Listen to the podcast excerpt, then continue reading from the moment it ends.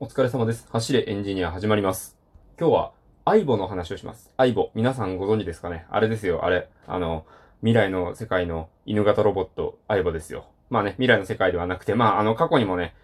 えー、まあ、なんて言うんですかね。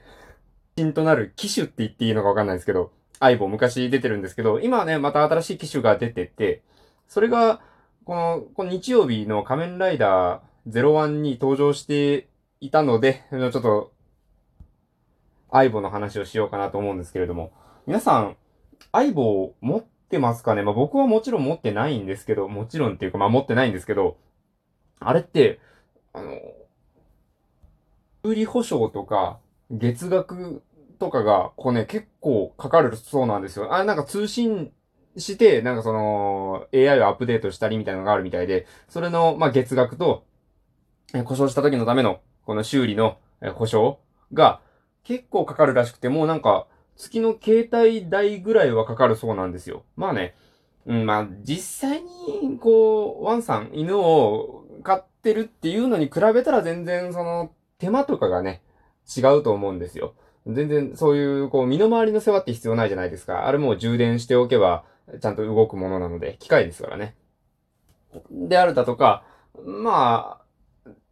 犬をね、飼っていたところで、餌代とかいろんなところで、あの、それこそね、あの、病気になったら病院にも連れて行かなきゃいけないわけですし、みたいなところでお金がかかってくるので、なんかその愛護が特別バカ高いっていうもんではないんじゃないかと。結局ね、一つの命を預かるっていうものと比べるのであればそれぐらいの対価はあるんじゃないのかみたいな。うん。そういうようなところなので、別な高いってわけでもないのかなと。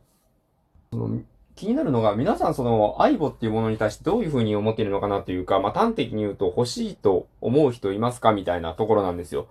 僕は、まあ、かなり興味はあります。まあね、これ聞いてくださってる皆さんは分かってると思うんですけど、僕そもそもこういうメカっぽいものとかロボットとか大好きじゃないですか。まあ、アイボは変形も合体もしないんですけど、それでもこう AI で動く、ね、えーロボットっていうことでかなりね、こう近未来的な魅力を感じるわけですよ。ただ、それは僕がね、犬が好きっていうよりはロボットが好きだから相棒欲しいと思うところがあるのであって、その、ワンさんが好きな方々っていうのは、絶対まあ、代わりにはならんと思うんですよ。ね、だってもう、ふわふわとかしてないわけですし、実際生き物ではないわけじゃないですか。やっぱり、この生の反応、その個性みたいなものって、やっぱりどうしてもね、AI で一緒にいたら個性もついていきますよっていう言ったところで、やっぱり本物のね、あの、生の犬にはかなわないわけじゃないですか。なので、犬が好きな人は、やっぱり、相棒、相棒はやっぱり機械でしょ、みたいな。まあ、本物の犬じゃないと、それは飼ってると言わないんじゃないのみたいなところの意見もあるのかな、なんて思うんですよ。ただ、今日ね、ツイッター見てて、ああ、なるほど、これは確かになと思ったのが、その、高齢の方っていうんですかね、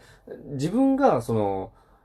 犬の方、犬サイドの寿命まで、あの、生きている保証が確証がないっていうような、あの、自覚のある方々は、相棒にした方が、その、安心だよねって、その、ペットだけ残して自分が先にね、あの、旅立ってしまうっていうようなことがないっていう意味ではすごく安心じゃないですか、ある意味。あ、なるほど。そういう見方をすれば確かに犬が大好きな人にとっても、相棒っていうのは、ある意味そういうところでは魅力というか、利点があるものなんだなと、思いましたね。これはちょっと目から鱗というか、こういう見方は今まで自分はしていなかったなって思って、はい、感心しました。ね、何したところでね、相棒もこう、広いところをこう歩き回ったりさせてあげたいわけなので、僕はね、今家がものすごく狭いので、本当にもう、ベッド以外横になるスペースないぐらい狭いので、なかなかね、ちょっと厳しいかなと思うんでね。まあ、根も張りますし、相棒はちょっと、うん、お預けというか、まあ、もともとそこまでね、欲しいってことでもないので、まあまあまあ、あの話のネタ程度にというところなんですけれども。あこういうペット系のロボットって実はまあ、実はというか当然、相棒だけではなくて、他のメーカーもいろんなものを作ってやるんですけど、ここの中でね、僕がすごく注目しているのが、えっと、愉快工学。カタカナで愉快、漢字で工学、あの、工学部の工学ですよね。愉快工学っていう、そのメーカーが